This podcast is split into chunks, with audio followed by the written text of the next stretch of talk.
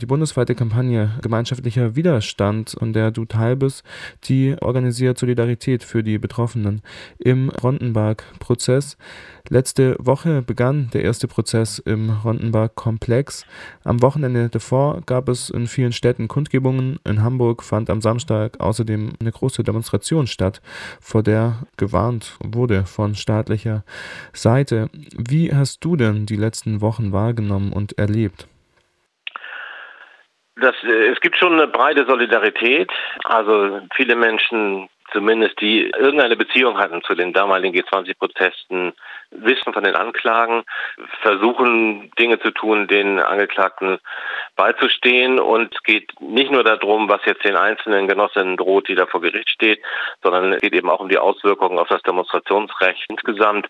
Also insofern eine wichtige Auseinandersetzung, in der wir jetzt stehen, die aber noch sehr lange dauern wird, weil die Prozesse jetzt gerade erst angefangen haben. Die Staatsanwaltschaft, die wirft den Betroffenen, den Angeklagten, ja keine konkrete Straftat vor, wie man sich das vielleicht vorstellen würde bei so einem Prozess, sondern allein die Teilnahme an der Demonstration. Da stellt sich für mich die Frage, nach was für Kriterien da ausgewählt würde, weil es klingt so ein bisschen willkürlich und hat ja auch einige Fragezeichen gesorgt, warum da jetzt zum Beispiel auch ähm, so junge Angeklagte ausgesucht wurden. Was, ja, was zeigt sich da für euch? Eigentlich für ein Bild? Also wie, wie wurde der vorgegangen? Also vielleicht müssen wir einmal kurz drüber sprechen, was ist eigentlich der Rondenberg? Der Rondenberg ist eine Straße in einem Hamburger Industriegebiet und am Freitagmorgen, dem 7. Juli 2017, glaube ich, ist da Folgendes passiert. Es waren Leute unterwegs Richtung Innenstadt und wollten an den Protesten und Blockaden äh, gegen den G20-Gipfel teilnehmen. Und die hatten noch Kilometer vor sich und sind da von Polizeieinheiten gestoppt und angegriffen worden. Und dabei sind zahlreiche Leute schwer verletzt worden, zum einen. Und zum anderen hat man eben äh, zahlreiche Festnahmen gemacht. Und eigentlich alle, die da festgenommen worden sind an der Stelle, äh, werden jetzt mit diesem Vorwurf überzogen, eben gemeinschaftlichen schweren Landfriedensbruch äh, dadurch begangen zu haben, dass sie gemeinsam da lang gelaufen sind und äh, irgendwo sei auch mal irgendwann irgendein Stein geflogen. Tatsache ist, den eingesetzten Polizisten ist nichts passiert, keine Schramme, kein beschädigtes Auto, nichts. Auf Seiten der Demonstrierenden gibt es, wie gesagt, 14 Verletzte, davon etliche schwer, offene Knochenbrüche und so weiter. Und was wir jetzt eigentlich erleben, ist zur Verdeckung dieses wirklich schlimmen Vorfalls von Polizeigewalt, der das eigentlich ist, von unprovozierter Polizeigewalt, werden jetzt die Opfer zu Tätern gemacht. Und dieser Verfolgungswille trägt eben auch dreieinhalb Jahre danach noch. Es gibt insgesamt nach unterschiedlichen Zählungen 86 Beschuldigte. Die Staatsanwaltschaft spricht jetzt manchmal nur von 73. Das heißt, die fünf, die jetzt vor Gericht stehen, das ist nur der erste Prozess.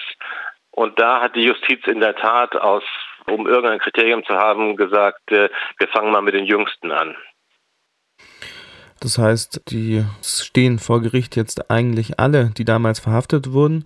Da wurde keine Auswahl getroffen und die jüngsten wenn ich mich richtig erinnere, wurden mit der Begründung ausgewählt, dass es für sie am schlimmsten sei, diesen der lang andauernde Prozess mit dem kleinen Nebeneffekt, dass jetzt die Öffentlichkeit ausgeschlossen ist von einem Prozess, der ja sehr brisant ist, also du hast gerade geschildert, dass es äh, bei den Protesten zu massiver Polizeigewalt kam, die ja auch in so einem Prozess thematisiert werden könnte. Und vorhin hast du auch erwähnt, dass die Versammlungsfreiheit dadurch ähm, eingeschränkt werden könnte, wenn es zu einem Urteil kommt, weil das so ein Präzedenzfall ähm, sein könnte, dass die Teilnahme einer Demonstration schon ausgelegt werden kann wie eine Straftat. Also ähm, worin seht ihr aus einer aktivistischen Perspektive auch jetzt die Brisanz von diesem Prozess? Ja, das sind eigentlich die beiden Dimensionen. Also zum einen geht es nochmal um die Interpretation dieser G20-Proteste. Das eigentliche Ergebnis ist ja, Olaf Scholz, der damals noch Hamburger Bürgermeister war, wollte diesen Gipfel in die Stadt holen, hat gedacht, man kann das durchziehen, mitten in der Innenstadt, äh, die Proteste irgendwie an den Rand schieben und sich dann im Licht der Weltpresse sonnen und sich irgendwie mit allen Berühmtheiten dieser Welt und den äh, der Riege der Diktatoren, die man da so eingeladen hat, dann da zeigen. Diese Inszenierung ist ja gründlich schiefgegangen. Äh, die Kontrolle ist den Sicherheitsbehörden vollständig entglitten. Die Straßen haben den Protest gehört, die Schlagzeilen auch. Von diesem Gipfel und seinen nicht vorhandenen Ergebnissen redet niemand mehr. Und das führt tatsächlich dazu, dass es ein Revanchebedürfnis gibt. Also da musste hinterher jemand dran schuld gewesen sein. Und äh, das trägt eben so weit durch, dass noch dreieinhalb Jahre später, die das jetzt ja her ist, eben jetzt dieser Prozess gemacht wird. Und diese Begründung, man nimmt jetzt die Jüngsten, weil es für die am belastendsten ist und damit das mal schnell gemacht wird, ist ja angesichts der Tatsache, dass dreieinhalb Jahre vergangen sind, wirklich absurd.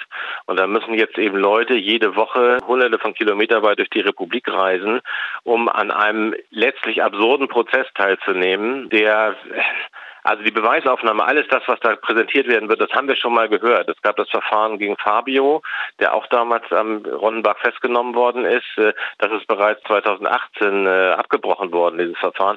Äh, wir kennen alle diese Aussagen. Es gibt keinerlei Substanz in dieser Anklage. Und warum die Hamburger Justiz unendliche Ressourcen jetzt da reinschiebt, diese Sache durchzuziehen, ist wie gesagt außer mit einem politischen Motiv nicht erklärbar. Das heißt, der Verfolgungsdruck, der leitet sich ab aus so einer ja, Frustration über den Verlauf der, äh, des G20-Gipfels und ja dann auch wahrscheinlich aus dem Wunsch, dass in Zukunft ähm, sowas nicht mehr vorkommen soll. Die, das äh, Agieren der Justiz, also politisch, um nochmal auf das Geschehen zurückzukommen. Julia Kaufmann von der Werdejugend, die hat den damaligen Einsatz als eine Art Falle beschrieben, die die Polizei gestellt hätte. Eine Falle, weil sie das damals so erlebt hat, dass der Demonstrationszug in eine leere Straße gelockt wurde oder geführt wurde und dann ähm, von der Polizei aufgehalten und verprügelt wurde, ohne dass ein Anlass gab, so wie du das ja auch gerade vorhin schon beschrieben hast. Wie sind da, also vielleicht auch die Leute, die jetzt im Prozess sind, wie ähm, blicken die auf das Geschehen da zurück? Na, ich glaube, diese Interpretation ist schon die äh, gängige. Es gibt ja Videos davon, die kann man sich inzwischen im Netz äh, frei angucken. Äh, und also klar, an diesem Morgen des äh, 7. Juli ging es darum, das war der Tag, an dem der G20-Gipfel losgehen sollte. Es waren Blockaden angekündigt. Leute haben versucht, irgendwie auf die Zufahrtsrouten zu kommen und eben den Beginn dieses Gipfels zu verzögern. Die Gruppe, die da unterwegs war, der könnte man jetzt unterstellen, dass sie dahin wollte, aber sie war, wie gesagt, noch Kilometer davon entfernt. Also kein Trump und kein Erdogan wollte durch diese Rondenbergstraße fahren, sondern die Polizeieinheiten wollten die halt irgendwo stoppen und insofern ein Jahr vorbereitete Falle. Bloß das, was dann passiert ist, das ist ja vollständig aus dem Ruder gelaufen. Wir haben enthemmte Gewalt von Seiten der Polizei und also diese ganze riesige Konstruktion auch, die wären da angeblich angegriffen worden. Und diese Täter-Opfer-Umkehr ist ja auch ein Resultat davon, dass diese Polizeieinheit, die ja berüchtigt ist seit Jahren für entsprechende äh, Vorfälle, äh, dass sie da freigedreht hat und hinterher ihr eigenes Vorgehen rechtfertigen musste. Also insofern ja, das war eine Falle, ja, die sollten da gestoppt werden. Und trotzdem ist es so, dass also alle Beteiligten, mit denen ich gesprochen habe, immer gesagt haben, es war richtig, dass wir in Hamburg waren, diese Proteste waren richtig. Und man darf sich von diesem Vorgehen natürlich nicht einschüchtern lassen, weil das ist ja das Ziel von solchen sowohl polizeilichen als auch juristischen Maßnahmen. Und Solidarität hilft halt dagegen ähm, sich nicht einschüchtern lassen von, ja, von so massiver Polizeigewalt, von einer Repression, von einer staatlichen Repression, die auch ähm, mit kreativen Mitteln oder die nicht davor zurückstreckt, das Recht ein bisschen anders zu interpretieren, um erfolgreich gegen die Betroffenen vorzugehen. Das übt einiges an Druck aus und ähm, Solidarität hilft dagegen, hast du gerade gesagt. Die Betroffenen im Prozess sind sicherlich angesichts der Vorwürfe und auch der drohenden Strafen, die ja empfindlich sein können, ähm, einigen Druck ausgesetzt. Auf was bereitet ihr euch da als UnterstützerInnen vor? Also wie kann da Solidarität eigentlich aussehen? Das beginnt ja mit einer logistischen Unterstützung. Also jetzt mitten in der Corona-Pandemie müssen jetzt Leute Woche für Woche äh, durch die Gegend reisen. Also äh, Angeklagte kommen beispielsweise aus äh, Stuttgart und auch aus Halle zum Beispiel und ähm, sozusagen müssen untergebracht werden, versorgt. Ähm, und das alles äh, braucht halt ein Netzwerk von Solidarität, das wir versucht haben hier äh, zu knüpfen. Also damit fängt es an mit der Logistik und äh, geht eben weiter dabei äh, Öffentlichkeitsarbeit, Unterstützung äh, und eben immer wieder das deutlich zu machen, wenn Leute für Aktionen hinterher belangt werden. Niemand soll damit alleine stehen, sondern Es ist immer so, angeklagt werden einige und gemeint sind wir alle. Das ist irgendwie eine Parole, aber wir müssen die mit Leben füllen. Und auch dabei geht es ja um die Zukunft, dass sich alle, die auf linke Aktionen gehen, sicher sein können, äh, wenn dabei was schief läuft, ich stehe hinterher nicht alleine. Und das ist das, was wir versuchen jetzt unter Beweis zu stellen, dass das so ist. Und genau, daneben gibt es natürlich eine Aufgabe von Öffentlichkeitsarbeit, über, zu reden über diesen Prozess und zu sagen, es geht nicht um Landfriedensbruch, sondern es geht um Polizeigewalt. Also Rondenberg ist ein Synonym für Polizeigewalt. Und äh, eben das, was da an Anklage konstruiert wird, ist, eine, ist absurd. Gemeint sind alle, hast du gerade gesagt. Jetzt gibt es ähm, die Organisation, ähm, die Menschen unterstützt und das Ganze in einer Kampagne vereint. Es gibt aber auch sicher viele Menschen, die da nicht eingebunden sind, sich aber vielleicht gemeint fühlen. Wie ähm, ist es denn möglich, von außen die ähm, Solidaritätskampagne zu unterstützen, die Betroffenen zu unterstützen im Prozess? Also die, die, einfachste Möglichkeit ist natürlich immer Geld zu spenden. Das kann man von überall tun. Äh, ich empfehle die Seite der Roten Hilfe zu besuchen. Da gibt es ein äh, spezielles Spendenkonto.